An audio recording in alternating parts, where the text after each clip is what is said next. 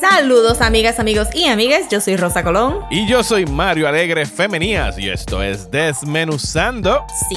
En el episodio de hoy vamos a estar hablando de la serie animada Scavengers Reign, disponible en el app de HBO. Aquí no le decimos por aquel otro nombre, nos rehusamos No, todavía en el usé, 2024. puse Max en el, en el arte del episodio para que no se confundan, pero es claramente Ajá, HBO. De HBO, sí.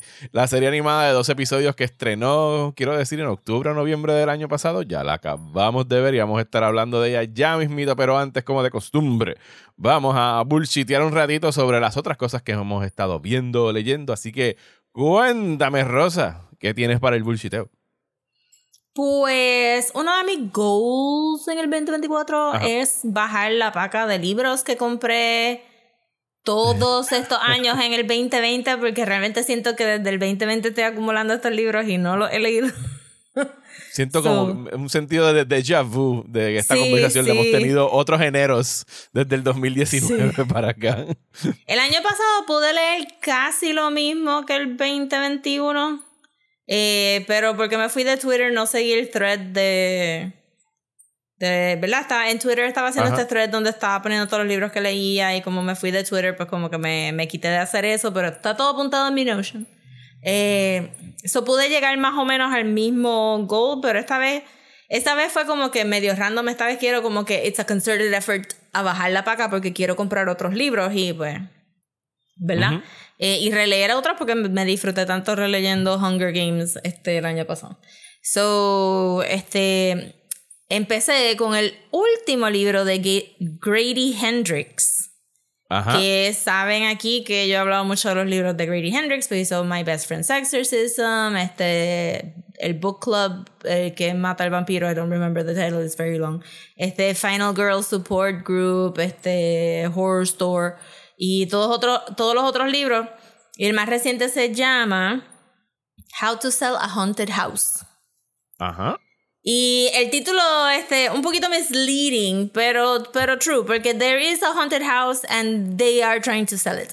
Pero, este, es más sobre esta familia que, que todos los libros del pasan más o menos en la misma área de Estados Unidos, como que este affluent southern, este, Ajá. ¿verdad? Como que o es un neighborhood que es bastante affluent o en este caso pues un neighborhood que ha sido gentrificado de gente bajando al sur y entonces comprando estas casas y remodelándolas. Entonces este esta muchacha vive en California tiene a su hija este es un single mom y de momento recibe la llamada de que los papás se murieron en un accidente. So tiene que regresar a la casa en el sur eh, no me recuerdo del estado pero thereabouts. Mississippi Alabama Georgia probablemente Georgia. Este y, y regresa y tiene que lidiar con el hermano, que ella tiene este resentimiento con el hermano de que le han dado todo en bandeja de plata y que ella, ella ha tenido que struggle tanto estudiando eh, y como que los papás nunca dijeron que estaban proud of her y tiene todo este resentimiento.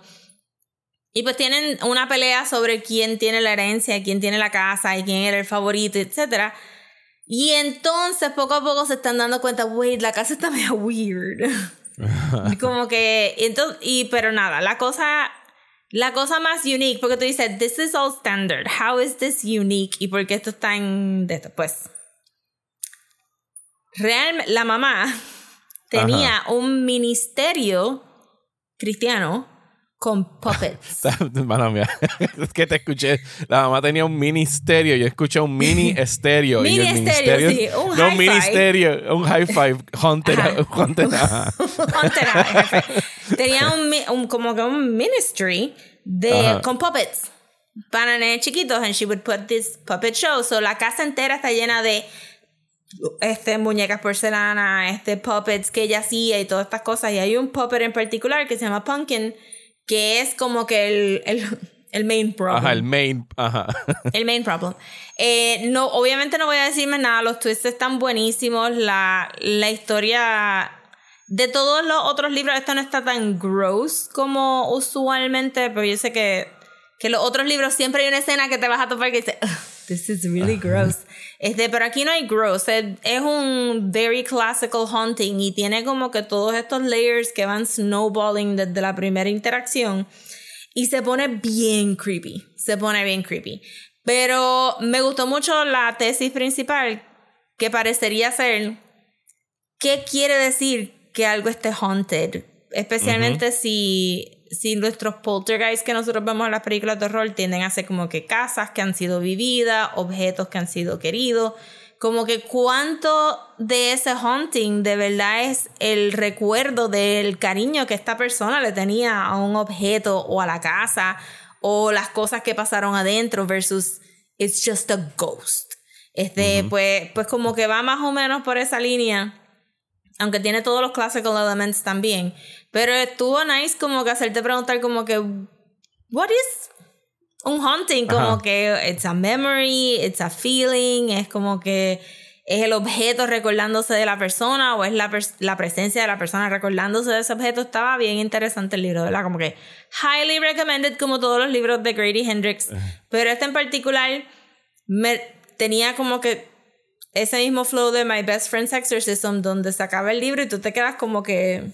I have feelings about this. No es simplemente un scare book. Es como que, oh shit, um, you're making me think about what it means to move on. básicamente. ¿Y eso ya, ya vendieron los derechos para película todavía? Yo no sé si él va a poder vender muchos derechos de películas después de My Best Friend's Exorcism, porque yo no creo que tuvo tan buenos reviews y él tampoco fue súper entusiasta hablando de, la, película. Porque realmente sí, tú sabes, como dijimos en el review, en el episodio, el, libro es tan touching y tan special y la película simplemente se aferró al camp nostalgia de los 80 y no puso nada del libro. A pesar de que los actores estaban súper nice y... ¿sabes? No fue culpa de los actores, fue culpa del libreto y yo no creo que los otros libros que son un poco más complejos alguien se siente a adaptarlo como se supone después de My Best Friend's Exorcism. Ok, ok. Yo, yo traté también de enero, vamos a hacer una lista de libros. Empecé, estoy leyendo eh, uno que tenía en la lista hace tiempo, que salió creo que a finales del año pasado, si en noviembre, que se llama The Path to Paradise, uh, a Francis Ford Coppola Story. Es un libro de, de Francis Ford Coppola, eh, de un autor eh, bastante famoso que ha hecho otros libros de Chinatown, se llama Sam Watson. Eh, y eh, lo estoy leyendo porque se supone que este año va a salir la última película, de, digo, no última, a lo mejor puede hacer otras, pero la, un long gestating project que ha tenido Francis Ford Coppola en la cabeza que es Megalopolis, que sale Adam Driver, no sé quién más sale, eh, pero el libro está bien interesante porque it just skips over Godfather, es como que hemos escrito ya tanto de Godfather que qué carajo más vamos a decir. Así que brinca, o sea, obviamente menciona como que el, el aftermath de Godfather y cómo eso es lo que Francis Ford Coppola lo ayudó a convertirse en un icono en Hollywood y que le pudiesen aprobar cosas como Apocalypse Now y entonces arranca a partir de Apocalypse Now que del desastre y el caos que fue filmar Apocalypse Now se ha escrito y hecho muchos documentales también. Pero que aquí tiene como que unos testimonios bien interesantes porque está bien enfocado en la parte de Coppola de que él siempre él siempre quiso tener como un colectivo de artistas. Él quería no trabajar dentro del studio system, pero al mismo tiempo quería tener como que un grupito, como un traveling troupe de, colaboradores con los que podría seguir haciendo películas y como que independiza, e independizarse de tener que depender del dinero de Hollywood. Y muchas veces Abel es un director que muchas veces se ha ido a quiebra porque él pone sus propios chavos para hacer sus películas al punto de quiero llegar a esa parte del libro y espero que la cubran, porque en el 82 por ahí él hizo una película que se llama One from the Heart, que era un musical, que de hecho sale Raúl Julia.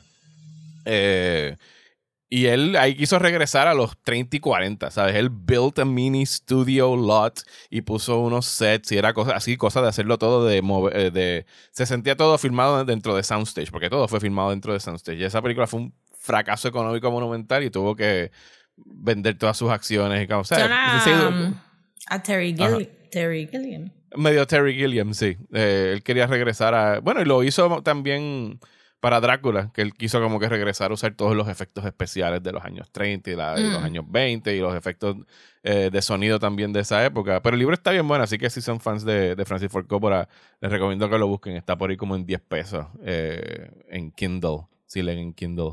Eh, pero lo que quería hablar es que vi una película este fin de semana que se llama Aileen, eh, protagonizada por Anne Hathaway y Thomasin McKenzie. Thomasin McKenzie la vimos en, en Jojo Rabbit y The Last Night in Soho. eh, esa muchacha, en Old. Oh, de no, esa muchacha. ¿Cuál? La de La Last Night in Soho. principal de Last Night in Soho. Esa muchacha, esa es Thomasin McKenzie. Pues Salió esta- también la de M. Night Shyamalan. en Old, sí, en playa. Old. Sí, en Old. Ajá. Eh, que de hecho yo creo que este año no hay una película de M. Night Shyamalan, pero hay una película que de la hija. De la hija de M. Night Shyamalan. Va a sacar algo en, en verano. Tengo más Eh, fe en pero- los nenes de M. Night Shyamalan porque ellos sí entendieron Avatar The Last Eh, pues esta película la tenía en mi lista porque salió el año, pas- salió el año pasado en Sundance, o sea que estrenó hace casi ya un año. Eh, y le habían dado buenos reviews y trata acerca de esta muchacha, eh, early 20s, que trabaja en los 1960s en Boston, Massachusetts, en una prisión. Es una empleada de oficina en una prisión y entonces llega esta nueva eh, psicóloga, psiquiatra, perdón, o sea, el psiquiatra que tenían en la prisión, es un... Es como una prisión juvenil, todos son chamaquitos los que tienen ahí metidos. Okay. Y el, el psiquiatra que estaba ahí se retira y llega entonces esta nueva psiquiatra que es Anne Hathaway, eh, que es así como que bien cosmopolitan, bien 1960s. Pegó cabrón con mi maratón de Mad Men, porque todo Sí, era acerca, imagino. eh, era todo acerca de repressed women en los 1960s en el nor- nor- Northeastern United States. así que cayó de show y fue como una transición perfecta de un lado para otro.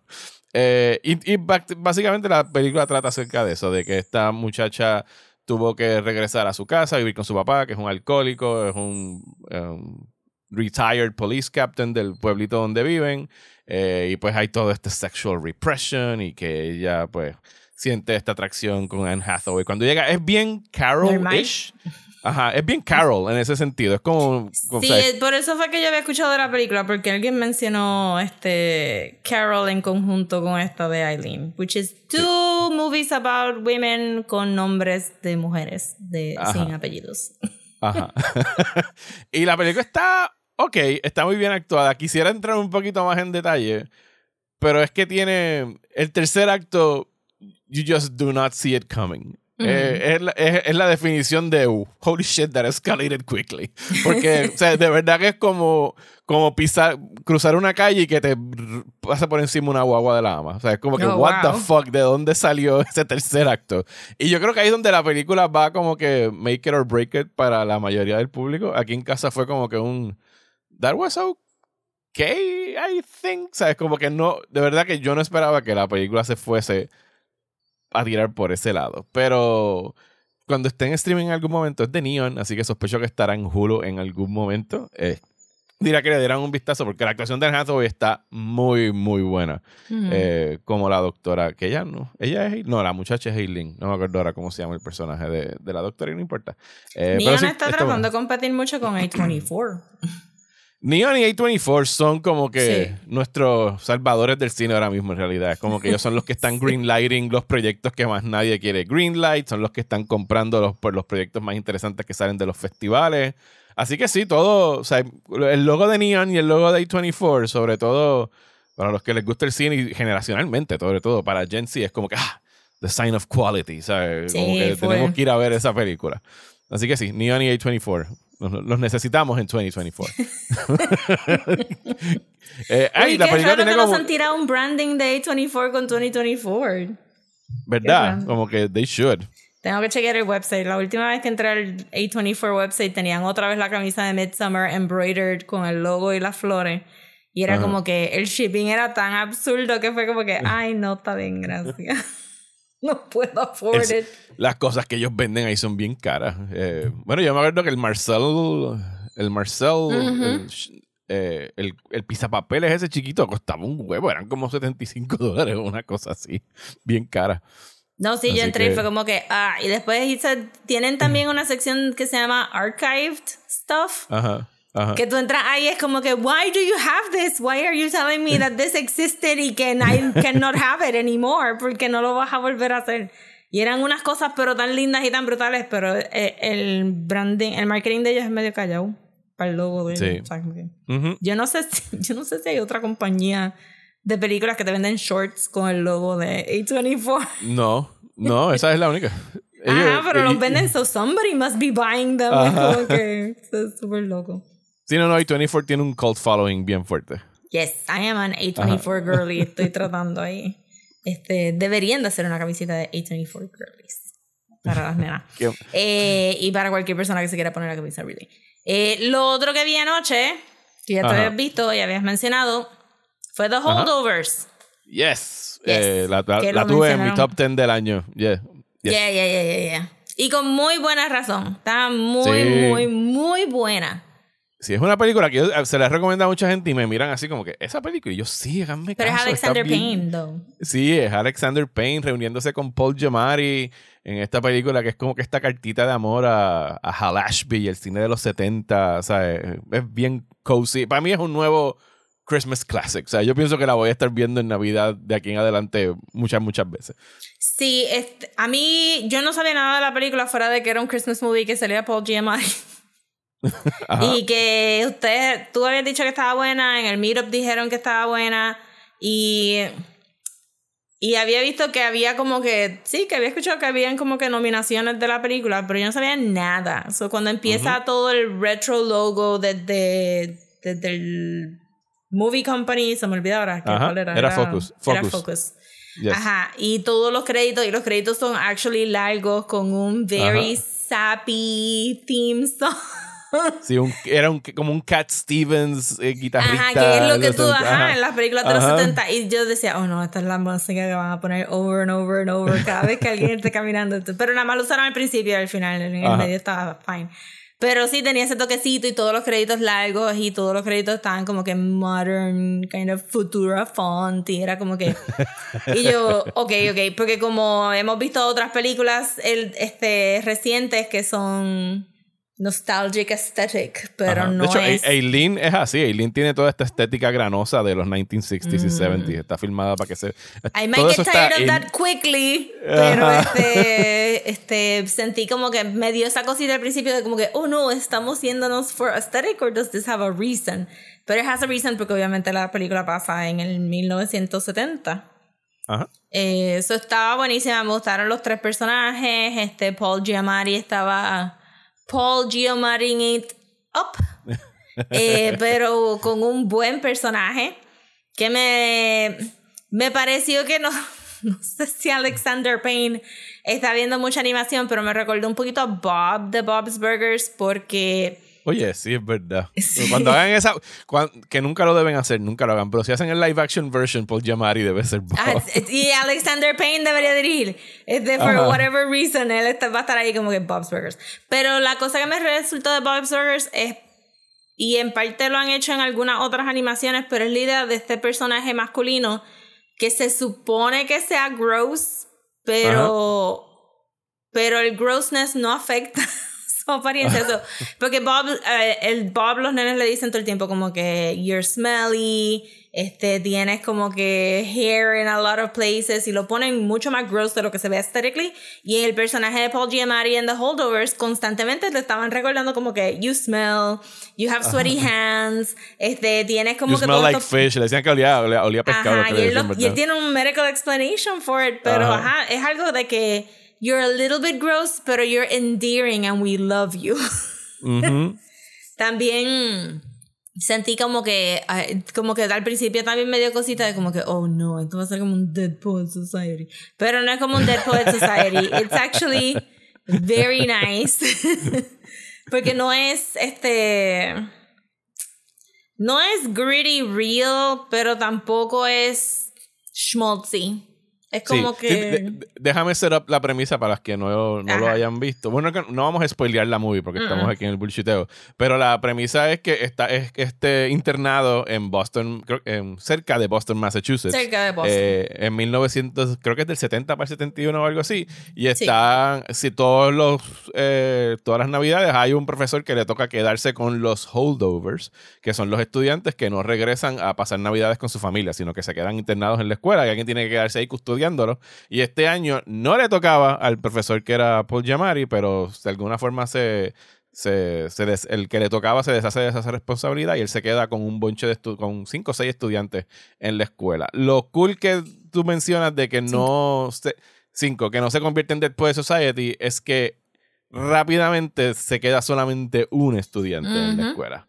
Y ahí entonces es que tenemos la dinámica del personaje de Paul Giamatti, el, el personaje de Divine Joy Randolph, que es la, la, jefa de la cafetería o la empleada de la cafetería, y el, el newcomer Dominic Cesa, que es eh, el estudiante que se queda con, con Paul Giamatti en la escuela. Sí, Mary, el personaje de Mary que pudo haber sido un mammy character horrible. Súper, sí, que tú lo ves, tú lo ves y tú dices, oh no, no. Sí, por favor. ok, ok, ok, ok. Ok, okay, okay no es eso, no es eso, está bien. It's an actual human character. It's an actual human character. tiene un full inner life, tiene un full character arc también. Este, tiene unos momentos super touching y ella se roba todas las escenas que está, ¿sabes? Como que, wow, porque las películas de Alexander Payne puede que las como que son todas buenas, pero como que thematically, como tú puedes, como que hit or miss. A mí no me encanta Sideways. A mí me encanta. It's a good movie, pero no, no, me, no me encanta.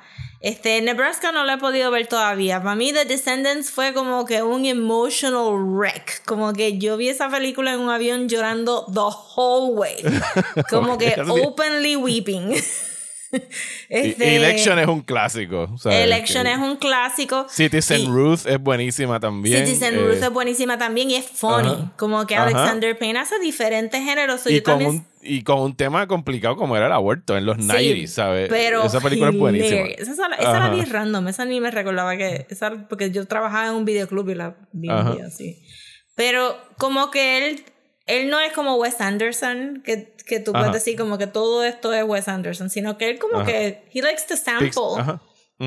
Pero lo que sí hace es como que le saca a los actores absurdamente buenas actuaciones, porque para mí todavía mi favorito, y nada más lo vi una vez, pero el short del de Paris Jetem, que es lo que cierra la película. lo tengo aquí siempre, como que I just love that short so much. Y es una estupidez. Es esta actriz bien famosa, Just bashing French caminando por este, o sea, un inner monologue mientras vemos a esta mujer presenciar París. Y es como que it was so simple y tan touching. Y es como que él sabe cómo coger estos human moments y ponerlos en estos actores que entonces tienen que elevar su craft porque se tienen que ver como seres humanos, no se tienen que no se pueden ver como gente actuando como seres humanos. Eh, y yo creo que en esta de Holdovers como que los tres estaban killing it demasiado. Y la, la, química entre los tres estaba bien brutal también. Como que súper, súper funny, charming, cute. Como que absurdamente linda toda la película. Sí, yo tuve que. Ahí me tocó votar el, el domingo para los Critics' Choice. Yo voté por ellos, voté por ella. Eh, voté por Dominic Cesa en Best Newcomer, que yo creo que ganó. O como que Best Young Actor, creo que era la categoría. Eh, y voté por Paul Giamatti que ganó. Voté por elenco, pero no ganaron, porque ganó el de Oppenheimer, porque hay gente que piensa que, digo, ellos pueden empezar lo que quieran, pero para mí, more no es necesariamente better, ¿sabes? Porque sí, eh, eh, Oppenheimer tiene muchos más actores y muchos más actores haciendo muy buenas actuaciones. ¿Los 25 actores de Oppenheimer estuvieron en una sola escena en algún momento en la película? no. Pero estos, estos tres estuvieron perfectos, ¿sabes? Pero perfectos. O sea, ellos forman un núcleo no familiar, pero familiar en esas navidades, que eran tres personajes que pues, o sea, no se conocían internamente para nada. Ella era la empleada de la cafetería, él era el profesor que nadie soportaba y él era el estudiante malcriado. Y todos salen del otro lado de esta película como personas que de verdad yo pienso que se cogieron cariño y se quieren y se van a recordar forever. Es una película bien chula, bien calurosa, ¿sabes? Eh, ¿sabes? Sí es un dramedy, sí, te, me reí con cojones viéndola, porque Paul Giamatti es, Paul funny, es sad, es, todo. Pero sí, es, chulísima, así que está disponible en Peacock eh, y deben darle un vistazo porque está bien Denle un vistazo. Entonces, shout out Ajá. a la persona de, no sé si esto cualifica como maquillaje o whatever, pero este, el personaje de Paul Giamatti se supone que tiene un lazy eye. Ajá. Y lo hicieron con un lente de contacto, which I thought was brilliant. Este, porque hay una escena donde él está mirando hacia arriba, straight a la cámara desde una cama y se nota un poco la sombra del ojo de él debajo del lente de contacto. Ah, sí, no me fijé. Sí, porque estaba, estaba bien tratando de ver como que cómo lo hacen, porque pueden, pueden hacerlo en computadora, pero es más difícil porque tendrían que track la cara de él y todas estas cosas. El resolver fue tan sencillo que fue, of course. Pero yo quiero que tú me digas, a ver si no si soy yo, porque y estoy buscando en algún sitio que lo digan, porque yo creo que lo hicieron to fuck with us. Porque toda para mí, toda la película estuvieron cambiando ese lente de contacto de un ojo para el otro. Porque yo había. Porque para a mí me pasaba que yo no sabía a cuál ojo tenía que estar mirando. Y, es parte de la pregunta que hacen en la película en algún momento. Y yo como que estos cabrones están cambiando el contact lens de un lado para otro. Porque era el de, la, el de izquierda, pero yo siento que como él no puede ver por un ojo entonces, el otro ojo se estaba moviendo como que al moverse independiente pues creaba ese, esa ilusión de como que los dos están wanky. Sí. A mí me daba este ilusión de que yo no sabía a cuál ojo tenía que mirar. Yo, creo que esta gente lo está haciendo por joder. Yo tengo dos personitas que tienen lazy eyes, pero se les ajusta bien rápido. Este, mi sobrino chiquito a veces se le va un poquito. Pero, pero eso para mí, eso fue como que, that is an ingenious trick. Thank you for doing that analog. Quedó bien, quedó bien cool. Entonces, el, lo otro que quiero decir de The Holdovers es que a mitad de camino dije, este cabrón, que es el teenager, que realmente no era teenager, ya tenía como 18, casi 17, 18, porque él dijo que estaba atrasado anyway. Ajá. Este, eh, él, yo dije, este cabrón es Holden Caulfield de Catcher in the Rye. Este, y la época y la manera que él actúa. O sea, él es más. El personaje de The Holdovers es más explosivo que Holden. Pero a mitad de camino fue como que. Yo sé que a ti te cogieron por ese vintage face que tú traes a la película. But I want to see you in a Catcher in the Rye movie. Si algún día este, se mueren suficientes parientes de Salinger para que suelten los derechos y y se haga algo, pero estaría... Porque nunca han hecho una adaptación de Catcher in the Rye, ¿verdad? Hay muchas películas inspiradas como que en Catcher in the Rye, pero, nunca han hecho una adaptación directa. J.D. Salinger es uno de esos autores que de verdad dejó muchas instrucciones para su trabajo después de morir. Yo creo que, que nunca han podido vender los, derechos. para nada. Sí. Después este muchacho, Dominic César, creo que ahora para uno de los awards shows eh, llegó como con unas gafas puestas negras y con el pelito así levantado. Y era como que el, retrato de Bob Dylan. Y entonces están haciendo, están haciendo una adaptación de, de, una parte de la vida de Bob Dylan ahora, pero adivina quién tienen haciendo de Bob Dylan. Y todo el mundo estaba gritando como que aquí tenían a su Bob Dylan. No, Timothy Chalamet. ¡No! Dios mío, Timothy Chalamet ya. Eh, pero whatever, eh, ya veremos a ver qué pasa. Ah, y antes de que llamen al Christmas Police, porque Rosa vio una película de Navidad fuera del Christmas season. Rosa, ¿qué fue lo que tú me contestaste cuando te saqué la, sí, en Puerto Rico hay un technicality que dura hasta febrero, que el día de la Candelaria es el 2. Sí, el día de la Candelaria es el 2. todavía hay tiempo. Pero to be fair, esta película es barely about Christmas.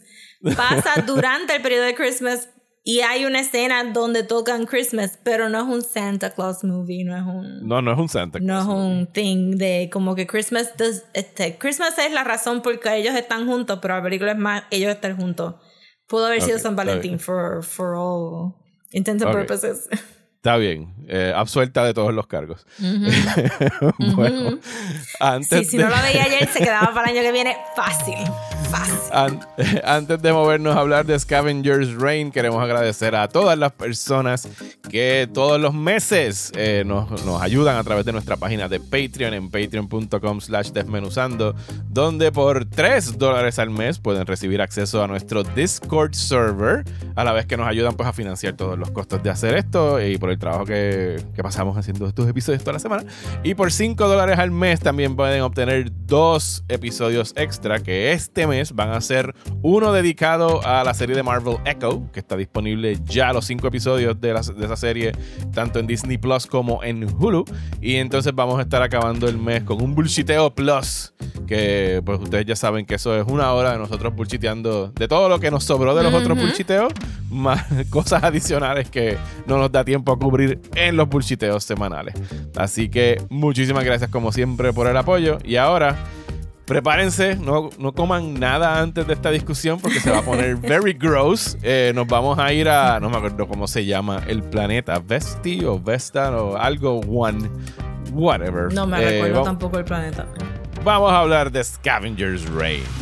Scavenger's Reign.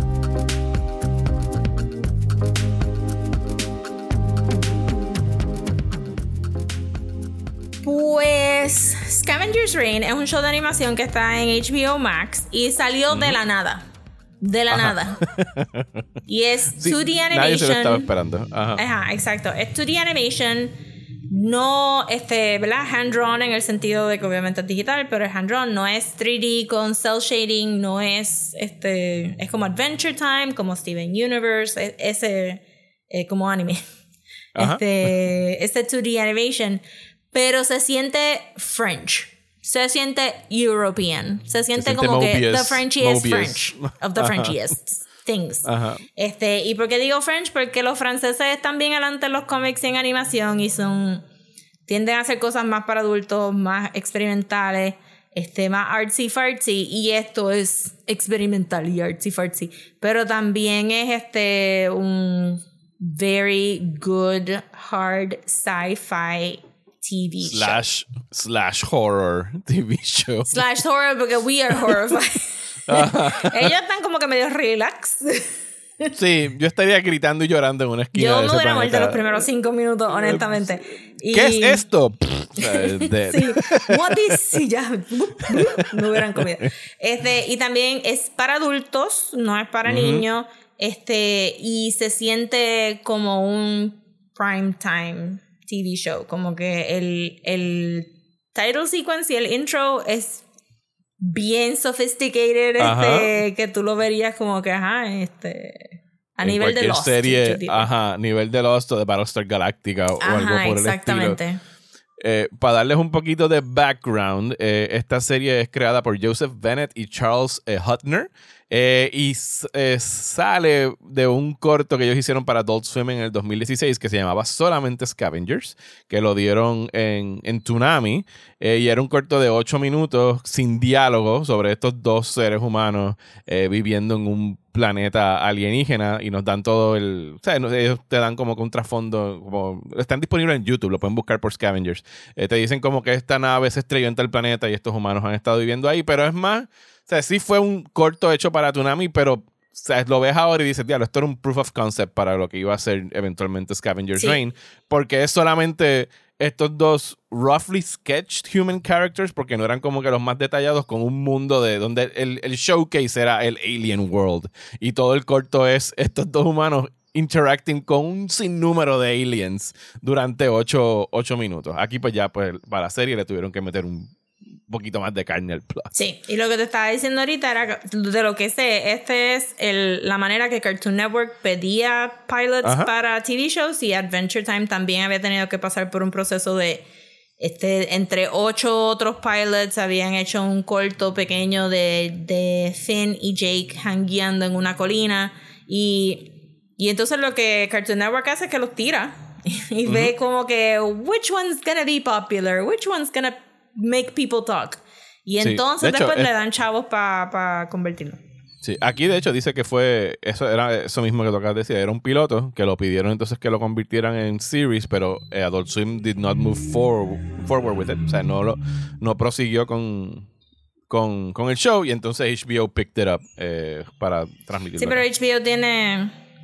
HBO tiene, Cartoon. Network. Tiene Cartoon Exacto, Network, sí. tiene sí, so it's the same thing. It's the same pot of money al Ajá. final del día. Este, Pero qué bueno que lo sacaron, o sea, qué bueno que, que vio la luz del día en alguna plataforma. Definitivamente siento que en Adult Swim se hubiera perdido un poco. Porque Ujú. Adult Swim hace un ratito. Adult Swim está haciendo cosas bien chulas, pero hace un ratito no es como que parte del zeitgeist reciente. Como que la gente no va a ver Cartoon Network. Ajá. Sí, ya no, so- no, no, no, o sea, ya no hay appointment viewing para ponerse a ver. Yo creo que los únicos que lo hacen, y yo creo que es maybe, son los fans de Rick and Morty, que lo ven como que cuando lo transmiten. Sí, pero también sale en Hulu inmediatamente. ¿Verdad? Sale en Hulu también. Sí, sí, lo ponen día, en. Hulu al otro día. No Sí, so esto, está, esto estaba buenísimo que estuviera en HBO Max, que le dieran, por lo menos a mí me salió en, en los cintillos de For You súper rápido y lo tenía presente. Yo vine a escucharlo de que era bueno porque Tania, este, Tania, shout out a Tania, pues me dijo como que estoy viendo Scavenger Reigns, está bien bueno. Este, y entonces de ahí para abajo Sentí que tú empezaste a hablar de Scavenger Rain y después, par de semanas después, como que dos o tres TikTokers de TV Movie People estaban hablando como que, why isn't nobody talking about Scavenger's Rain? It's amazing. Y de verdad que es medio weird que porque sea animación, tantos fanáticos de sci-fi no están viendo esta serie porque Yo pienso que HBO ha hecho un pobre trabajo de promocionarla, o sea, fuera de Sí, pero eso siempre, ¿no? Ajá, sí, pero que no o sea, yo pienso que la gente en TikTok, eh, recientemente en les he dicho que el letterbox de Ayo Dibiri es fantástico, deben seguirla si tienen cuenta ahí. Y ella lo vio y le dio un review. Y sabes, como que la gente se ha estado eh, enterando de la serie por filtración y que salió a fin de año del año pasado, creo que fue noviembre del año pasado. Sí, que se perdió un poquito en el shuffle de se Navidad. Perdió, se perdió en el shuffle, salió en octubre, perdón. Pero sí, se perdió en el shuffle de Navidad. Eh, pero hablemos entonces de la serie. ¿De qué trata la serie, Rosa? So, spoilers de aquí para abajo. Eso fue nuestra sección, no spoilers. Ajá. eh, me gustó un montón. Me gustó un montón. Me gustó el conceit de que fueran tres este, storylines separadas, ¿verdad? Este, tenemos a Asi y a Levi. Tenemos a, este a. Sí, no, no, hemos dicho que el, no hemos dicho que el concepto es el mismo. Hay una nave que se llama el Demeter, que estaba explorando el espacio, que se estrella en este planeta, que creo que ya dijimos el nombre, pero lo voy a decir otra Vesta. Se estrella en el planeta. bueno, eh, es como un alien type thing. Es como que trabajan por una compañía y tenían cargo y tenían que moverlo para una colonia u otra. O iban a establecer una colonia. que Porque después, más tarde en la serie, como que mencionan que this is the thing the company does. Como que arrastrar un chorro de gente. Y hay más gente por ahí trabajando en el espacio para la misma y hay más gente suelta. Y, se estrellan y seguimos a tres grupos de sobre o tres grupos o tres sobrevivientes, o tres parejas de sobrevivientes. Ajá, tres pods de los, de los escape pods. Ajá. Que es que estabas hablando de, de, Levi y, y Anzi. Levi y Anzi, este, Ursula eh, y sí. Sam. Y Sam, y entonces Cayman está solo. Eh, sí, pero me gustó ese storytelling thing porque entonces no nos aburrimos y también vemos más del planeta de lo que veríamos si estuviéramos enfocándonos solamente en solo personajes. Y este planeta no es un Star Wars planet, tiene un diverse, este, ¿verdad? Tiene un diverse flora y fauna y tiene como que este, ecosistemas diferentes adentro del mismo planeta, you know, like a regular planet. Lo único que sí que tuvieron tanta suerte que podían respirar el aire. It was amazing. y había agua fresca en el planeta. Y había agua que podían tomar también. Y era como que eso, por lo menos tenían eso. Pero al principio no sabemos por qué la nave, este, que no se estrelló, la nave no se estrelló. Como lo descubrimos después. Ajá. Ajá. La nave está en No, pero también el title sequence es lo que pasó. Ajá. ¿Verdad? Está, So que desde el title sequence, no en el primer episodio, porque creo que el title sequence empieza en el segundo episodio. Creo que sí. Eh, el Demeter está en órbita. Y es como en el tercer episodio que entonces resuelven ese problema. Pero que, ajá, que tú estás como que, ok, pues no fue un crash landing, todo el mundo tuvo que salirse los pods, los pods cayeron a algún lado. Y también, a diferencia de otros shows, estas personas tienen un basic knowledge del planeta. So parecería que la compañía porque saben el nombre del planeta. Ajá, ya habían ido este, antes. O no, que simplemente le dan como que un training, porque no parecía que habían ido antes, pero como que, que les dan un training de estos son los planetas que hay en esta trayectoria, just be mindful de estas cosas, ¿verdad? Y me gustó mucho este structure porque de verdad que hasta los color palettes estaban tan variados y tan lindos. Es es una serie que, que es linda para ver, es linda para ver. Y tiene, inmediatamente se nota todo el trabajo que le pusieron. Sí, es, tan linda que tú entiendes cuando los personajes dicen, ¿qué es esto? Y van a tocarlo. Ajá, ¿qué es esto? ¿Qué está pasando? Que, es un, un, recipe for disaster en cada momento que lo van a hacer. Pero a través de todos los episodios, yo no sé si, si a ti te dio, pero como yo estaba pensando como que estos cabrones se sentaron de verdad a pensar cómo estos animales hubieran evolucionado en este ambiente y cómo la relación de prey y predator funciona con estos animales como que tiene que haber habido un biólogo eh, envuelto en esta serie. Está bien, bien thought out. Como que el diseño de los personajes y el diseño de las criaturas y cómo los, los, personajes de los seres humanos caben en el espacio, pero se ven off también, porque. Este, y hay just enough familiarity que tú puedes cachar, pero nada se ve como cómo sería aquí. Como que...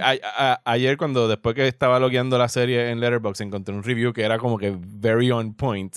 Eh, porque decía como que Interstellar es para sci-fi.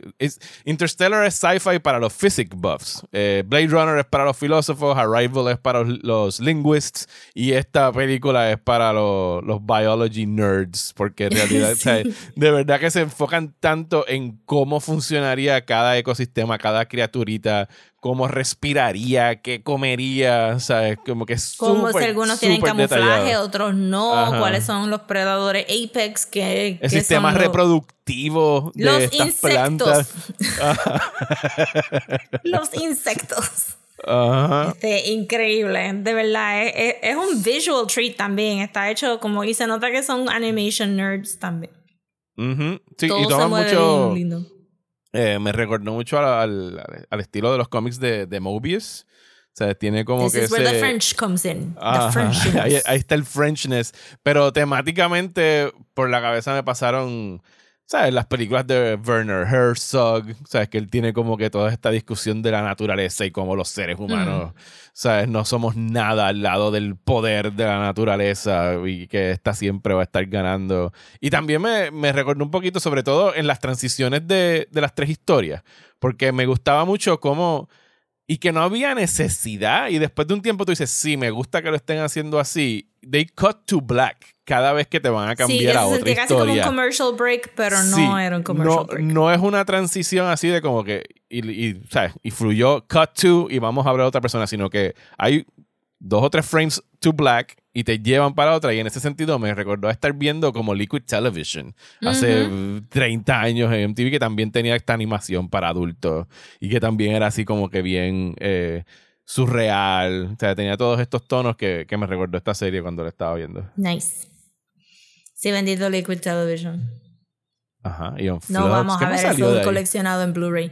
Ellos sacaron un DVD hace par de años atrás, pero yo supongo que deben estar en YouTube, porque las otras noches estuve, encontré un playlist en, en YouTube. Porque la razón por la cual nunca hemos tenido, y ni siquiera los han retransmitido, eh, los episodios de Beavis and Butthead es por todos los music rights que tienen en cada uno de esos episodios. Y hay un playlist en YouTube con 300 y pico de clips y solamente son los clips de Vives en Budget viendo los videos musicales. O sea que yo sospecho que a lo mejor eh, Liquid Television debe estar en YouTube en algún sitio guardadito. Sí, también debe tener el mismo problema porque eran tantos artistas, tantos animadores y tantas como que tanto intellectual property que tratar de conseguir esa gente para que, para que dé derechos y repartir esas regalías probablemente puts everybody off y no, no hacen nada. So vamos a entrar entonces a, a los peoples de esta serie. So, creo que empezamos con Ursula y con Sam. Que ella era la, la era la bióloga del. Eh, era la de, la de las plantas. Ah, ok, la, la botanist, botanist. Exacto, botanist. Sam era eh, piloto. Sam era el commander del Demeter. Sí, el piloto slash commander del Demeter. Exacto. Eh, y de los tres grupos, ellos son los más que están dispuestos a experimentar con la flora y fauna de este planeta. Sí, son Al punto que uno está constantemente como que, ¡no! ¿No aprendiste de la última vez que tocaste una matita? sí. So, ellos están, la primera, el, el, primer obstáculo que ellos nos presentan es que están tratando de comunicarse con el Demeter para ver si hay alguien en el Demeter o posiblemente traer la nave hacia abajo para entonces ver cómo la pueden arreglar y cómo pueden salir. Eh, o no, no creo que hayan mencionado el Rescue Pod que había o el, no, el rover. No lo habían mencionado. No lo mencionan, so que estábamos medio perdidos ahí. Pero ciertamente bajarlo porque saben que ahí está, obviamente está todo lo que... Hay cosas que necesitan para sobrevivir y ellos están en estos little pods y deciden, ok, pues vamos, se nos, haga, se nos gastó la batería de esto, vamos a ir al otro pod que sabemos que cayó cerca a ver si, si tienen la batería. Obviamente no hablan de Survivors, tú sabes que eso va a ser Not great going back. Eh, Y con ellos es que nos dan el, como que un full tour en el pilot de This planet can kill you, you guys. And it can mess with your heads. Porque los otros dos personajes están bastante stationary. Sí, que serían, eh, eh, ¿cómo se llama? Caden así y, y, Levi y, y Cayman. Entonces ellos van a buscar el pod y aquí es donde realmente ese trek de Sam y Ursula es el pilot de la serie. Como que ellos caminan, ven los animales, ellos usan los animales eh, para, para como que este, transportación para o sea que cuando tú ves un show y de momento alguien agarra un animalito del agua y hace como que Lo, y, se lo pone en la cara porque va a ser un breathing mask y tú stop Pero que tienen que, que, demuestra que tenían un conocimiento de la flor y la fauna. I mean, y una confianza en en a confidence. Este animal is not gonna suck my face off cuando me lo ponga aquí. I am so sure que estoy identificando a este animal correctamente and it's great. Este, entonces ellos bajan a un como que una caverna, pero parecería que es como de esas que recientemente lo vi un, un TikTok como, un, como un sinkhole, ¿no? Es como un sinkhole como lo que está en México. Ajá. Pero no tiene agua abajo, sino que ellos bajan y es como una cavernita y tenían como que estos spores y por eso es que ellos están protegiendo la cara. Y entonces vemos lo que le pasó a las otras personas que estaban en ese pot. Que debía, debió haber sido tu primera señal de que no toques nada aquí abajo, nada. Exactamente. eso aquí durante toda esta serie vamos a estar viendo muchos dead bodies de, de repercusiones de como que, ah, that could have been you. Ajá. Realmente se llama Scavenger's Reign, but for the grace of God.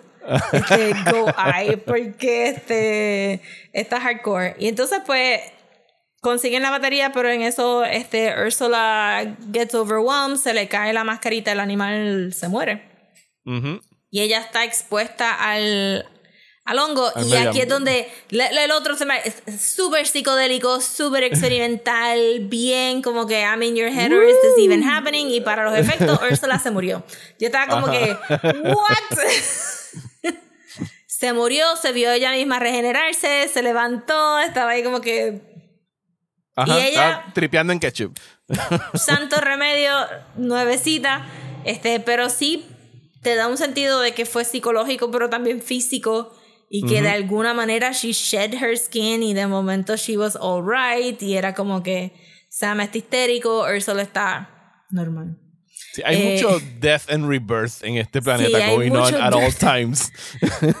Eh, I mean, shockingly so. Es como que yo después de eso hubiera estado como que fetal position como por tres este, rotations del planeta. Como que no me hables. I just went through things. Eh, pero ya normal, entonces pues consiguen la batería y logran como que ping al Demeter para que, para que caiga. Y entonces eso es el cometa de Game of Thrones para los próximos episodios de los personajes viendo. Mirando desde la perspectiva distinta. Ajá. En el otro lado tenemos a Levi, que es un cargo robot, y a Ozzy, que estaba a great cargo robot. A great an amazing cargo robot. Very friendly, very smooth. Este, que me parece a mí como que, hmm, that's an interesting design, porque tú pensarías que pues flat para poder, ¿verdad? Ponerse cosas en la cabeza. es como que smooth. Ajá, redondito. Smooth robot. Este, y así estaba encargada del cargo, así es, este, afro-británica. Ursula, no te dicen qué, pero son americanas. Eh, puede que sea este indigenous, native o desi Indian, es un brown person. Sam es white, este, así es afro-británica y entonces es gay también. Entonces tenemos como que lots of variety. Y ella cayó en un plano, pero tiene como que estos como que torres blancas que pueden estar huecas por adentro o pueden estar abiertas a la intemperie. Tienen toda esta serie de animales bien diferentes. So Ursula y Sam están más como que en bosque. Y y así está como que en Para, plano. Sí, ellos están más como en rainforest y ella está como que en un prairie slash sí, eh, medio con un poquito de grama, pero tiene ajá, sí, medio jungla, África, en el centro de África. Ajá. Y, y, pero con contrasting colors aquí, red and white, you can't go wrong. The Last Jedi sabía esto y por eso es que el último planeta se ve excelente. Eh, pero ajá, como que sunsetty, tropical vibes y los otros están como que desaturated, greens y blues y todas estas cosas. Y purples. Y entonces, este, Ozzy está constantemente llamando for help en el radio pero también está sobreviviendo and they seem to be fine, como que tienen unos poquitos de crops, tienen un, un good living there, porque, sabes, como que she relies a lot en el robot que, que es Levi, que tiene un honguito amarillo. Ajá. Que está moviéndose a través de sus circuitos y que está causando un cambio que ah, no sabe identificar qué es el cambio. Y to be fair, se tardó un montón de tiempo en darse cuenta como que así está. It's becoming sentient. Este, eh, le estaba como que alterando el, el AI que lo, que lo, el brain tenía chemistry, tuvieron brain, el brain chemistry. Y estaba becoming self-aware. Eh, sí. y como que, como que unido al planeta. Eh, que está bien bueno también. Y ese es como que el main character, resulta ser al final, porque este es el main character arc. Sí, hay, este hay mucha, mucho host y parasite relationships en toda esta serie. Eh, y, lo, y creo que todos los personajes en algún momento, a mayor o menor grado, son either a parasite o a host de alguna otra cosa en el planeta. Sí. Hasta la relación de ellos también, porque al final del día Sam y, y Ozzy dependen de sus parejas un montón al punto de, que, de que no saben bregar sin estas parejas y es como que no, no es, no es un equal relationship. Este, entonces, eh, porque hay un hay unos como que cow-like creatures que entonces entran al lugar donde Asi y Levi están puestos y porque ven también lo del Demeter deciden moverse de ese lugar a pesar de que Levi ya había hecho todo un mini ecosistema dentro de una de las torres. Eh, y deciden moverse, entonces pues tienes a Sam y Ursula caminando hacia el Demeter y tienes a Levi y a Asi caminando hacia el Demeter. Levi tiene la motora que sale en los posters, que está bien buena también y que va con el robot también. Ajá. Que de hecho el robot se, se, se acopla. Se monta, así, como que. por un cable bien finito, yo pensé como que. You guys. Es un extra strength cable. es no, super strong. Pero no, hecho, no hecho por Apple en el futuro. O sea, porque es, es, quality cable. Sí, yo estaba ahí como que. ¿Se va a caer? No, no se cae. Este, y entonces el otro es Cayman, que, que está todavía dentro en el pod and he does not look in great shape. No, y, tiene, y este Cayman es el, el villain en cualquier película de Alien, ¿sabes? Era como que el, el, traidor en la nave, que de hecho, más, o sea, él cae en su pod. Ese es su primer episodio, es eso, ¿verdad? Está dentro sí, del pod. Sí, él está en su pod, está llorando y gritando. Y está no quiere salir del pod. Ese, ese, hubiese sido yo. ¡Ah, yo qué carajo hago aquí! O sea, yo no quiero salir de esta nave. y con yo razón. tres semanas y después me muero. Porque él se encuentra con the worst little shit en todo el planeta. Yo estaba como que. Hmm, what is this? Imaginen, imaginen el evil cousin de los Kodomos de Princess Mononoke. el, el gusanito este con el fondillito igual que la cabeza eh, y el cuerpo negro. Ajá, ajá. ajá que es chiquitito. Es como un tamaño de un puppy cuando aparece ahí por primera vez. Sí, pero tiene la cabeza como. Este es lo más reminiscent a los a los Little Grey Men Ajá, que vas a ver en la serie. porque tiene sus ojitos y su boquita. Eh, y descubrimos que es un telepath, ¿sabes? Puede usar eh, telekinesis. Es un insecurity telepath. Yo diría como que I will find what you're insecure about and I will destroy you. Ajá, y voy a este usarlo against you. Ajá. Eh, y en el caso de Cayman es la relación con una mujer que se llama Fiona, que vamos a estar conociendo a través de todos los otros episodios. Pero que a través. Ajá. y, y, de. Y flashbacks que el alien activa en la mente de Cayman para manipularlo. Y después luego flashbacks normales. Ajá. Eh, pero el alien. Yo pensé que esta historia iba a ir como que. Ah, Cayman está bien. Es un cabrón. Y va a. Este. Corrupt este little alien. Pero no. no. El alien llegó corrupted. He was horrible. Este, y se aprovechó del corruption de su host. De su host. Eh, corruption meets corruption. Mm. Este, sí, esa fue para mí la más como que la historia que yo estaba como que, where is this going? Pero ya para el es final. Que es la más arranca. weird. Es, the weirdest of them all. Porque a través de esto es que descubrimos que Cayman. Creo que a través de Cayman es donde único tenemos glimpses de la Tierra, ¿verdad? Cuando con su relación con Fiona en la Tierra. Eh, Sí, los otros no los tienen demás- flashbacks todos en la los demás Tierra. los flashbacks fueron al a la nave. Él acepta esta misión, se va con Fiona, que era como que su on-off eh, Pues eh, es, que, es couple. que this guy, this guy was a problem. Porque, Siempre fue un prick. He was always Sí, a prick. siempre fue un prick. Como que tenía, tiene este inferiority complex, como que no lo, como que el trabajo no le va bien, no le hacen caso, ta, ta, ta, ta, ta, ta.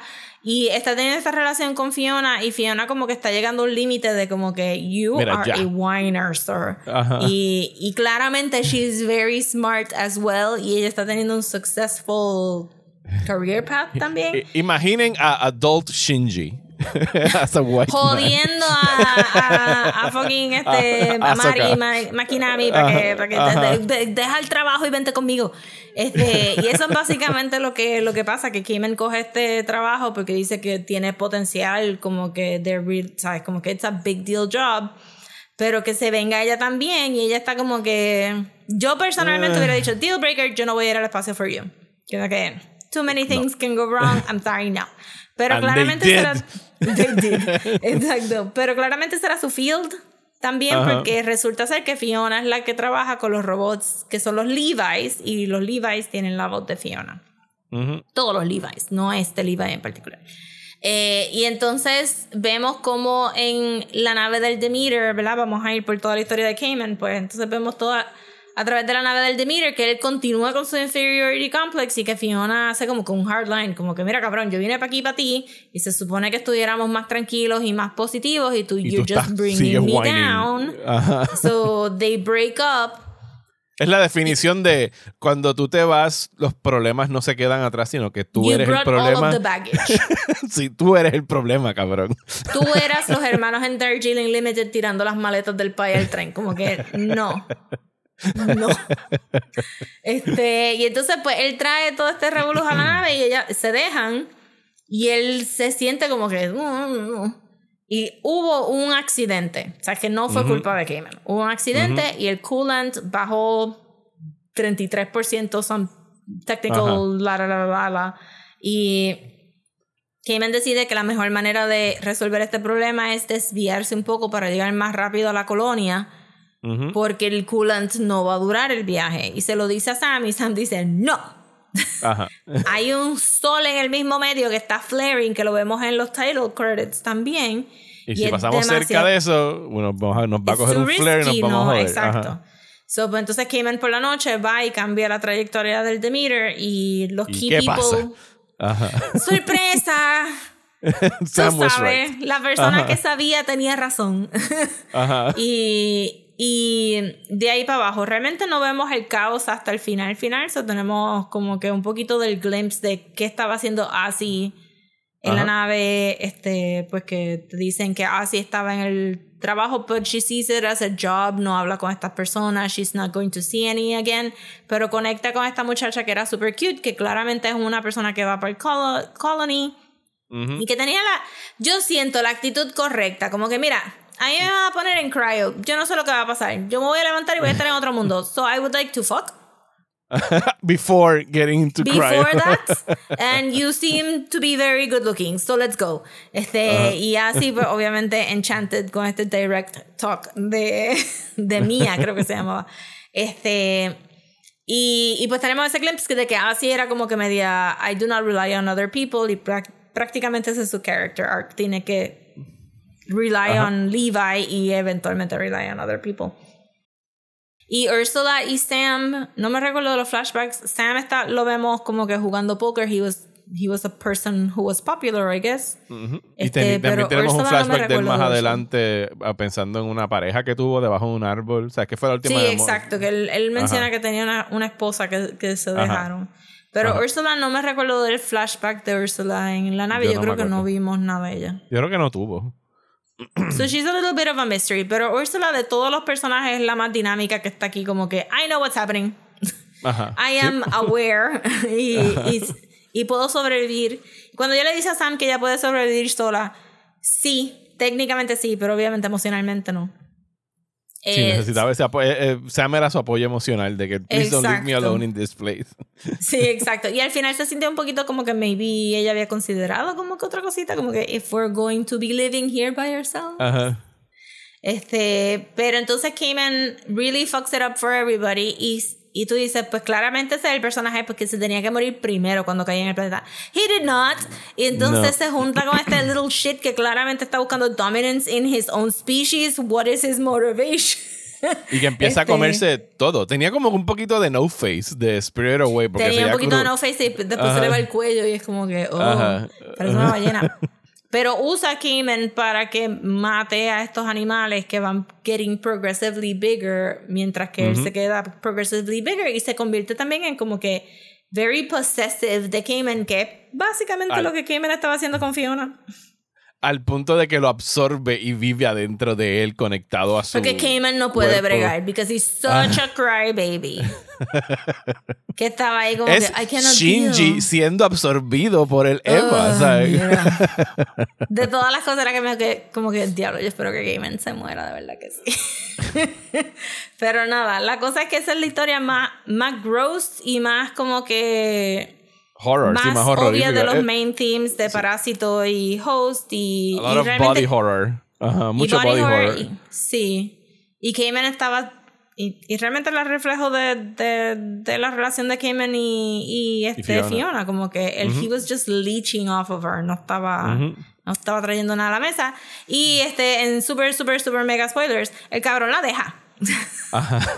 Porque tú estás viendo estos Para mí, el thing de los de los flashbacks que le trae el alien a Cayman es que tú no sabes qué es memoria de él y qué es lo que el alien lo está haciendo recordar para manipularlo. Y cuando, cuando tienes el flashback de los pods y tú ves a Fiona gritándole como que came and let me in y él no se puede zafar del seatbelt, que yo también pensé como que, really, no te puedes mm, zafar del seatbelt. ¿Cómo te vas a salir cuando te estrelles? ¿sabes? Vas a estar ahí. Y que los pods de estaban medio crazy, como que tú tienes que meter por el círculo, no hay una puerta que te puedes. Pero está bien. este. Poor design de los Exacto, como que a bit, como que not excessive. Este que tú ves a Fiona dándole el cristal y diciéndole let me tú piensas, el alien está jodiéndolo para que se sienta peor, para que entonces... Pero después cuando, cuando llegan al Demeter, el cuerpo de ella está al frente del pod door y es como que... Y ya le estaban creciendo hongos y cosas. Ajá. Tú la dejaste a ella y, ajá, exacto. Y, el, y, y también me gustó porque suena dramático todo lo que estamos diciendo, pero realmente en el show es bien mundano y, y le pasan por el lado al cuerpo de Fiona como otra persona que se murió y tú eres el que sabes que esa es Fiona y cómo oh, se murió.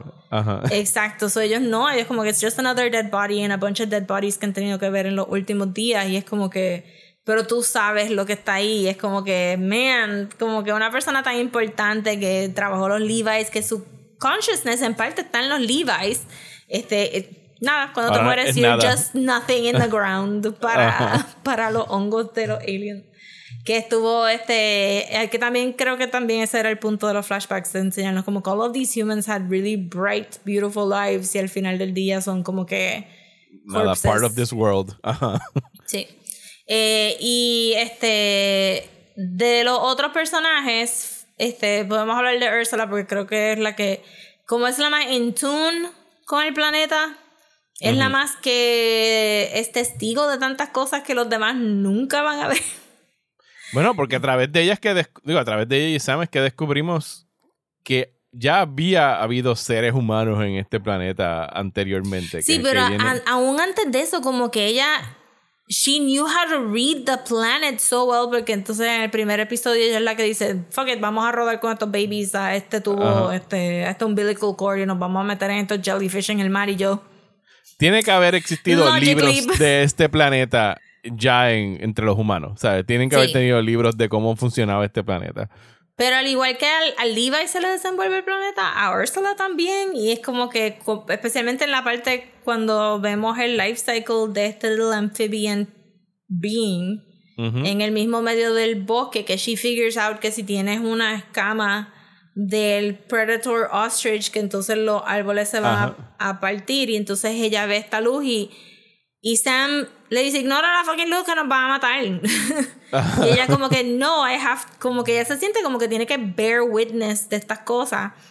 Y a través de ella vemos esta escena que es como que a mitad de camino de esta serie, con high stakes, paramos a ver este, la vida de este anfibio. Que es el chiquitito ese que está como, que, como en una amiba, ¿verdad? Que, que se acuesta en la amiba. una florcita amiba y llama a estas orbs que están... Y es todo este baile de vida que ella presencia en dos segundos. Que, que, ahí fue cuando yo me, yo me este, acordé de Interstellar. Ok. Como que this is a way de enseñarte como que nuestro tiempo como seres humanos not shared por todas las cosas que hay aquí y que time is fleeting y que este, todo es impermanent. Eh, y que tú eres insignificante y que tú eres absolutamente insignificante para el resto del universo. Exacto, como que things are living and dying alrededor tuyo y eso es true también en este planeta. Things are living and dying en otro time perception que no es el de nosotros y, y, y, te hace sentir como que, yes, you're just another thing in this world que, que también es impermanent. Y que la flora y la fauna se siente, o sea, nosotros siempre hablamos de y no es para seguir punching Star Wars, pero en, mucha ciencia ficción se siente todo tan como que tú puedes decir, pues esos son, o sea, Avatar, esos son caballos con cuatro ojos, esos son ballenas con unos cuernitos. Aquí esto, el mundo se sentía truly alien y que en todo momento estaban ocurriendo cosas que con tu conocimiento del el medio ambiente de la Tierra, tú decías, pero that does not make sense, como que tú no podrías, no podías había algo ahí que tú no podías comprehend and you were not meant to comprehend it porque no tienes el conocimiento ni el cerebro para entender qué es lo que está pasando. Because you're just a puny human de otro planeta, ¿sabes? Que habla de la cantidad de research que esta gente tiene que haber hecho para sentarse a diseñar estos animales, como que los animadores y los, los diseñadores. Absurdo. Y pues con él entonces, este, que fue como que aquí sí que se va full horror, pues pasan por este forest de parasitic pouches, este, que me gustó que ellos estaban como que, ay mira, hay como que un montón de cosas muertas en el piso, and they're all different species, y yo, you guys, hmm, ustedes tienen que aprender a leer estos red flags, porque... Run. Come on. Este, y pues a Sam la, lo pinchan, y se crea un DNA copy de Sam. A punto de que tenía hasta el mismo color de los pantalones en el flesh. Como que no tan solo la sangre, como que visualmente. Es un mimic, es un mimic de él. Ajá. Ajá, pero disgusting. Y. Y entonces, pues ellos se tardan a shade too long en figure it out también. Como que yo. Úrsela por el amor de Dios. Este, cuando el brazo ya está negro, con, ¿sabes? con gangrena de que se le va a caer, como que shit, yo creo que te picó algo en el brazo. ¿Tú crees que está mal? Como que sí, está mal. O si lo ves caminando por el bosque y tú sabes que estaba acostado, no es él. Úrsala. Pues nada, salen, este, bregan con eso y, en ese revolú se topan con... de aquí para abajo, como que los últimos episodios estamos arrastrando a Sam. Ajá. Eh, por varios. Sam la pasa mal. Spoiler, Sam la pasa mal. Eso es el este tema de los últimos tres o cuatro episodios. Sam goes Sam la pasa mal. Este, se topan con un, como con un head, no un headstone porque está hecho de madera, as we come to find out, pero como con un headstone con un nombre que dice John y entonces hay una, una doñita que se parece a Ursula, so mi, mi porque es el mismo que ya habían copiado. yo, estaba ahí como que. Time Paradox. Esa Ursula en el futuro. Este, pero no, nada ni tan complicado. This is very simple. O sea, es como que es hard sci-fi, pero tampoco lo complican mucho. Pero no, es esta doñita. Y nos lleva a este, a este cuarto que todo está organically como que meshed con su, con su tecnología la implicación siendo que es de la misma compañía porque tenían como que un crew, pero maybe no, maybe eran unos colonizadores, we don't know. Eh, pero había un grupo de humanos. Ah, hace tiempo que no lo, porque lo vi en octubre, pero yo no, cuando, porque yo vi un bonche de episodios en octubre y noviembre y los últimos cinco los vi en, esta semana. Eh, así que tengo como unas lagunas ahí de lo que pasó, pero los protagonistas del corto original eran un hombre y una mujer, que fueron los que se estrellaron en el planeta. Y yo pienso que esos dos personajes... Sí, eran brown, los dos ah, eran pues brown. yo pues pienso... digo, los dos eran brown. sí, los dos eran brown. Ah, yo, pues pienso que, yo pienso que esos personajes son ellos. Eh, del- debe o sea, ser. como que están aludiendo al corto original. Pues makes sense. Y Ujú. sería nice que hicieran eso, ¿verdad? Ajá. Este, pues, porque ellos tienen como que una fotito con un grupo de gente and they look military-ish slash company people. No se ven como que we're dressed normal. Ajá. Eh, entonces ella tiene como que una mesa que está todo llena de organic medicines y ella sabe usar diferentes animales. Y en el transcurso de arreglarlo a él, que lo arregla súper bien, como que uh, Ajá, lo la deja nuevo. se le va. Brazo nuevo. Le pone, es como que escupe una pepita negra Con sangre de su boca. con el corazón. Sí, porque es gross, it's gross. Ajá. Y le hace un rotito en el chest y le pone la pepita en el chest. Y tú estás ahí Normal. como que, no That's- quiero, gracias. Nada malo va a pasar de ese intercambio de fluidos de un lado para Full. otro. Yo po- prefiero que me cortes el brazo. It's fine. No me tienes que arreglar de esa manera. Eh, y entonces, pues, ahí se convierte en como que un mini short de horror, porque entonces se tienen que ir. Hay algo shady con la doñita, la doñita no habla.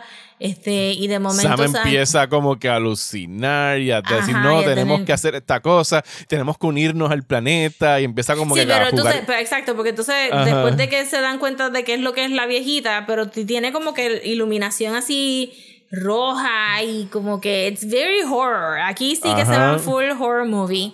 Y después de ahí salen, ¿verdad? Terminan con la vieja.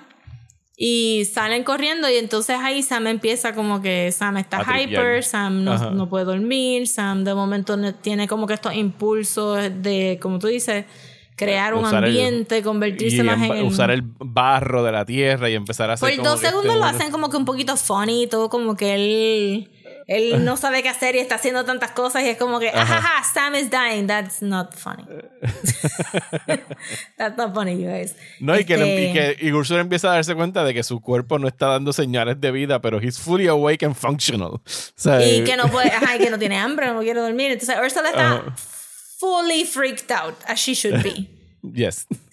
Ursula está como que, Sam, Sam. Yeah, y Sam happening?" en todo momento rascándose aquí el pecho, como que El con pecho una piquiña aquí bien cabrona. Ajá. Y entonces, pues, vemos a Sam escupir la misma pepita. Entonces, hubo un momento que ellos caen debajo del agua. Eh, a Ursula la agarra a uno de los monitos que había en una de las cavernas. Este, Sam la la salva, pierna. pero ella está inconsciente. Y entonces él le va a poner Ahí la pepita. él. y- ¡Loco! Pero se Y levantó. Ese cabrón y que te ella se como, what were you gonna do? Y él como que, I don't know. Y yo, ¿Quién? chacho.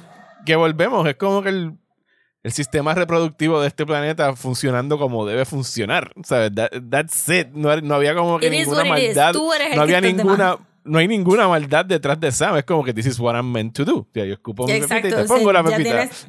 el impulso y pues tengo que propagar.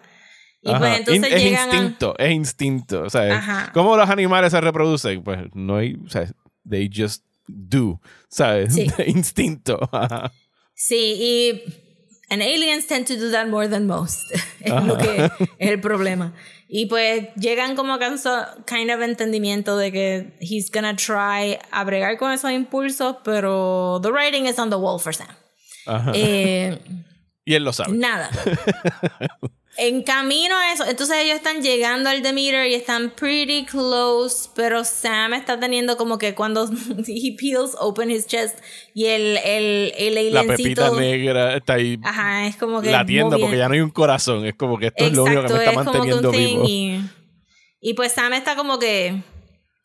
Sam está más en el viaje de. momento- What is it to be human? Hay un momento de Úrsula que básicamente le da con jugar Operation con Sam y va con unas pinzas a tratar de sacar la cosita que está ahí en el medio y es como que no, no, déjalo ahí. No. Not gonna happen. Este, y sí, Sam empieza como que, what is human? Am I even a human if I have no heart and I have a little alien pumping blood around me? Como que, I'm giving up. Este, y Eh, eh, Sam se está tirando el discurso del final de Blade Runner. All Sí, of these I've seen memories. como Like que tears in the rain. Ajá, exacto. Y pues Sam, exit Sam. Ajá. Exit Sam bye. Y pues Ursula este, continúa su historia. Entonces, al otro lado de eso, pues tenemos el viaje de Asi y de Levi, donde Asi se tarda just a shade too long en darse cuenta que Levi es un este sentient being, pero además de no es tu classic sentient being story porque Levi también puede sentir, como que el metal puede sentir. Sí, se fusiona con el hongo de este planeta y entonces tiene como que una conexión con el medio ambiente. Y le habla al medio ambiente a través de su ojito parpadeando y qué sé yo. Pero entonces se encuentran con el, el parásito de el, el parásito de Cayman y, y psíquicamente destruye a Levi. Que hace que así también como que como que she's como que olvídate. She's down on her luck. Ya, me voy a morir. me voy a morir. so, hace un último mensaje y ese mensaje lo escuchan este, unas personas que están mining una de las una de las lunas de este planeta. We do not have the geography. Ajá. Bien, pero la señal llega. Y for reasons bajan corriendo a este planeta infernal donde cualquier cosa te puede matar para buscar Porque reconocen, ajá Ah, reconocen la voz y necesitan. Ellos necesitaban una nave para. del Demeter. Sí, del Demeter. Sí. So dicen. El Demeter es un cargo class, so debe de haber un montón de cargo ahí, como que Aparentemente la implicación siendo que la colonia de ellos no tiene muchos recursos and they're struggling, so necesitan ese cargo para llevar a la gente. Pero hay un nebuleo ahí de la líder porque she does not seem very honest. Nice at all. no. At all. So que lo de la colonia. No sé si cogerlo de verdad, porque Barry también estaba reaccionando como que sabía de la colonia. Esa parte estaba. Ahí había como que una laguna de que no había mucha explicación de qué ellos estaban haciendo, ni cuál. O sea, su plan era go home. Ellos querían regresar a su casa.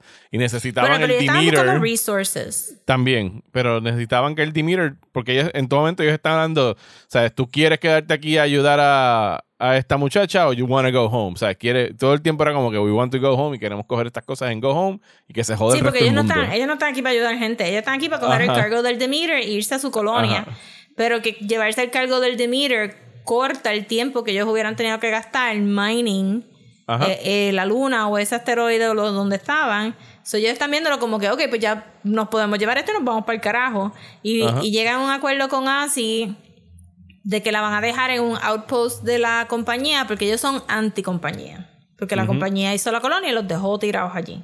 Y esto es más o menos lo que Chris te está diciendo, pero siento que todavía es un poquito de un unreliable narrator, so que no sé si cogerlo como que 100%, pero parecería que Barry entendía, el nene que tienen, entendía el concepto de colonia y de que necesitaban ayuda de la, a la colonia, so maybe it's true.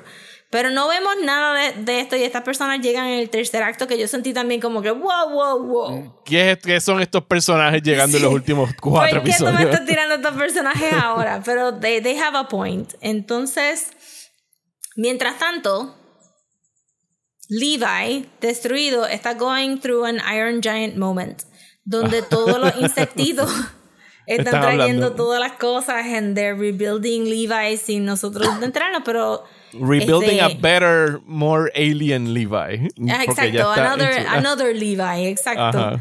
Eh, pero entonces Ozzy decide como que. O sea, Ozzy hedges her bets, como que no puede sobrevivir sola en el planeta. No sabe que hay más nadie vivo. Está enfocada en llegar al Demeter y ver si Mia está viva. Está viva, ajá.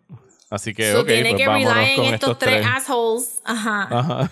Este, que están al garete. Como que voy a tocar cosas, voy a hacer papelones, voy a tener perretas.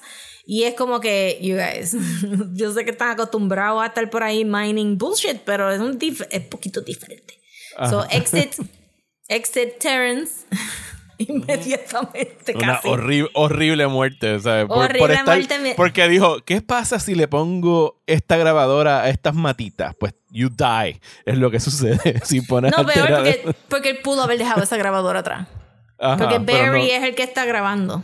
Entonces le tiran la grabadora y Terrence vuelve y jode a buscar a joder. Déjala ahí.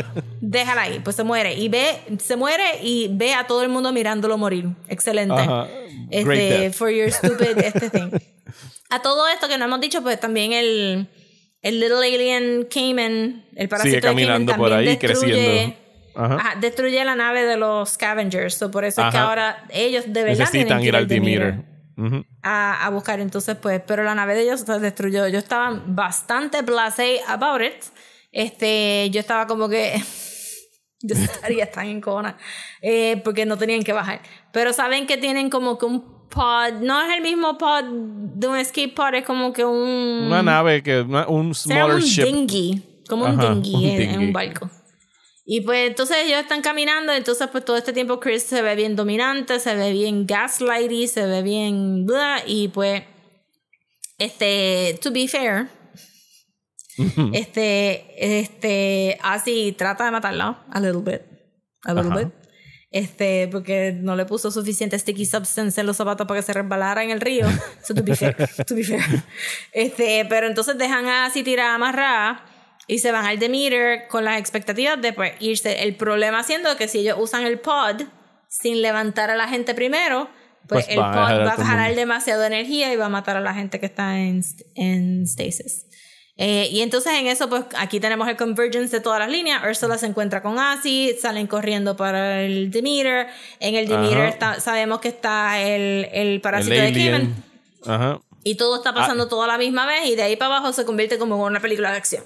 El último episodio es acción, llega el Levi a proteger a, a, Asi. Eh, tiene nuevos poderes, dispara rayos de fuerza a través del ojito que tenía. A mí me confundió un poco esa, la ejecución del final y sé que hay muchas cosas psicodélicas sucediendo, se ponen en cierto momento very, very 2001, eh, como que el viaje hacia las estrellas porque se ponen todos estos colores, una transición que están haciendo cuando, porque Kaden está atravesando su propio tripeo mental allá adentro y la manera que lo representan es él estrellándose contra el planeta, así que él, se, él se estrella contra el alien dentro del que está.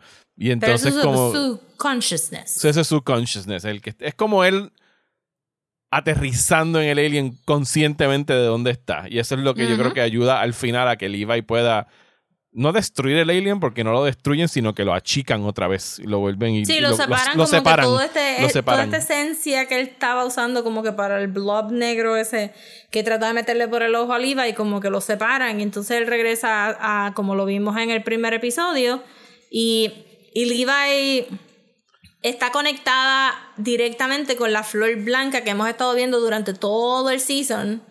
Que sale muy, que, que, en uno de los episodios hay un montage de la flor eh, en diferentes lugares donde cosas se han muerto. Una mira así.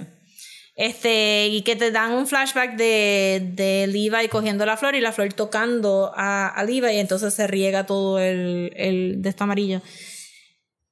No los explicarán en el segundo season porque... ¿Tú crees que haya un este, segundo season? Pues ese es mi miedo. Yo creo que dice sí. Yo creo que sí. Puede que sí. Porque lo dejan fully open para seguir. Y lo dejan en un momento... Yo, cuando se estaba acabando, yo dije, yo espero que esto acabe, acabe, porque me gusta mucho y no quiero que lo dejen open-ended y que HBO, como están cortando tantas cosas de animación, vayan sí, yo no sabría decirte si en HBO, pero...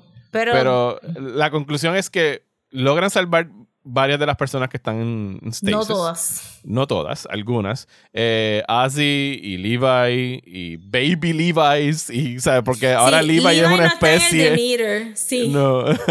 Levi no está en el Demeter. Levi está como que cosechando estos little baby Levi's en su. en uno de los habitats que hizo. Porque las paredes estaban blancas. Asumo que es uno de los de las torres esas del principio.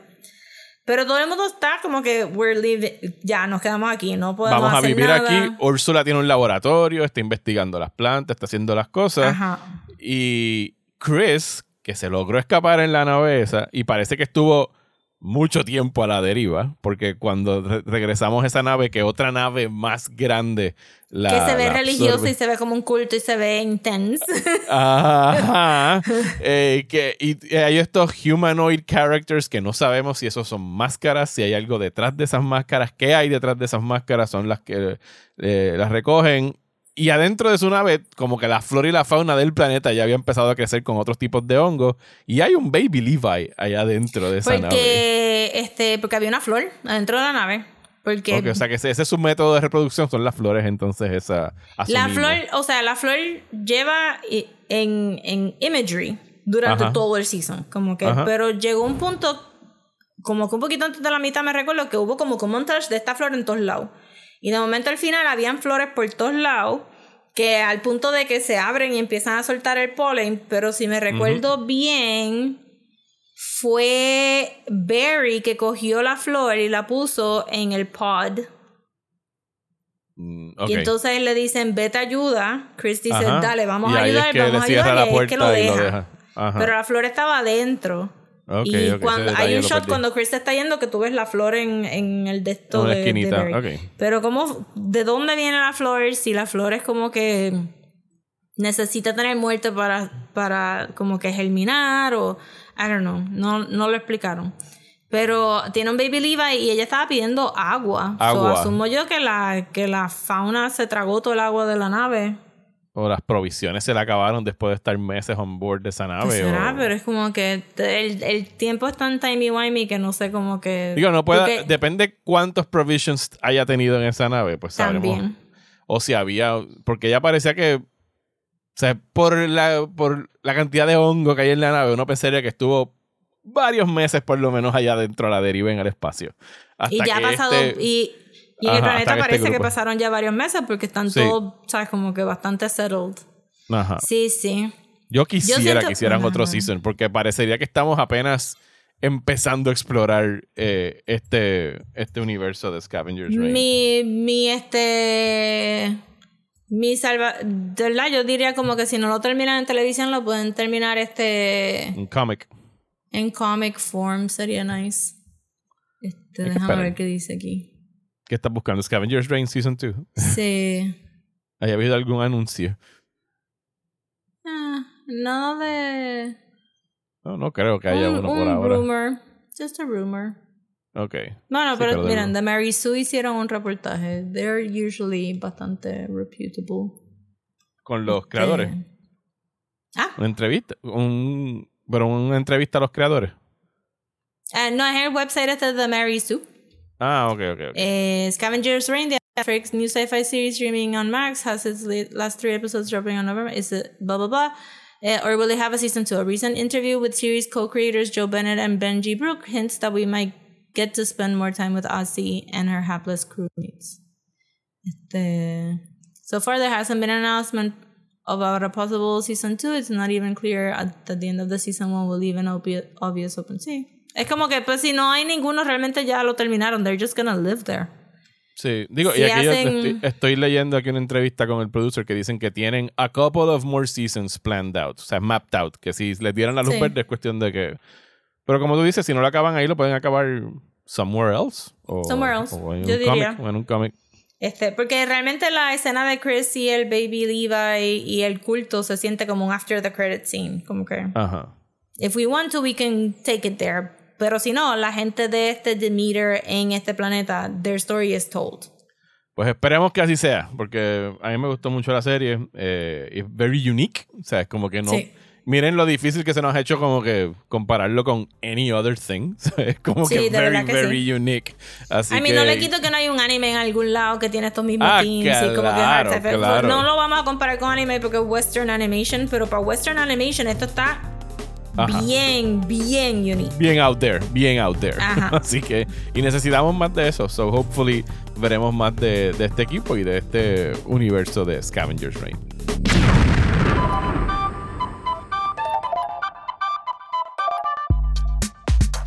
Y hasta aquí este episodio de Desmenuzando. Muchísimas gracias por escuchar. Regresamos la semana que viene para hablar de qué, Rosa. Vamos a estar viendo la película Destroy All Neighbors en Shudder, que es una producción de Alex Winter, que es Bill de Bill and Ted. Ajá. Y está también la gente de, de, de Mystery Science Theater, ¿verdad? Está Jonah? J. Rodríguez de Mystery Science Theater 3000. Yes, así que vayan a buscar esa película. Creo que también está disponible para alquiler si no tienen Shudder, pero paguen Shudder. Eh, Shudder es baratito. O cojan el Eh, free trial. Cojan el free trial y vean Destroy All Neighbors. Eh, así que sí, regresamos con eso la semana que viene. Para todo lo demás, Rosa, ¿dónde nos pueden seguir en las redes sociales? Nos pueden seguir en Instagram como a Desmenuzando, en Facebook y en Facebook como a Desmenuzando Pod, en TikTok como Desmenuzando Podcast y en YouTube como Desmenuzando Podcast también. A mí me encuentran en Twitter, Instagram y Blue Sky como Mario Alegre. A mí me consiguen en Instagram, Facebook, Blue Sky y YouTube como at Comics. Muchísimas gracias y hasta la semana que viene por aquí en Desmenuzando. Dios.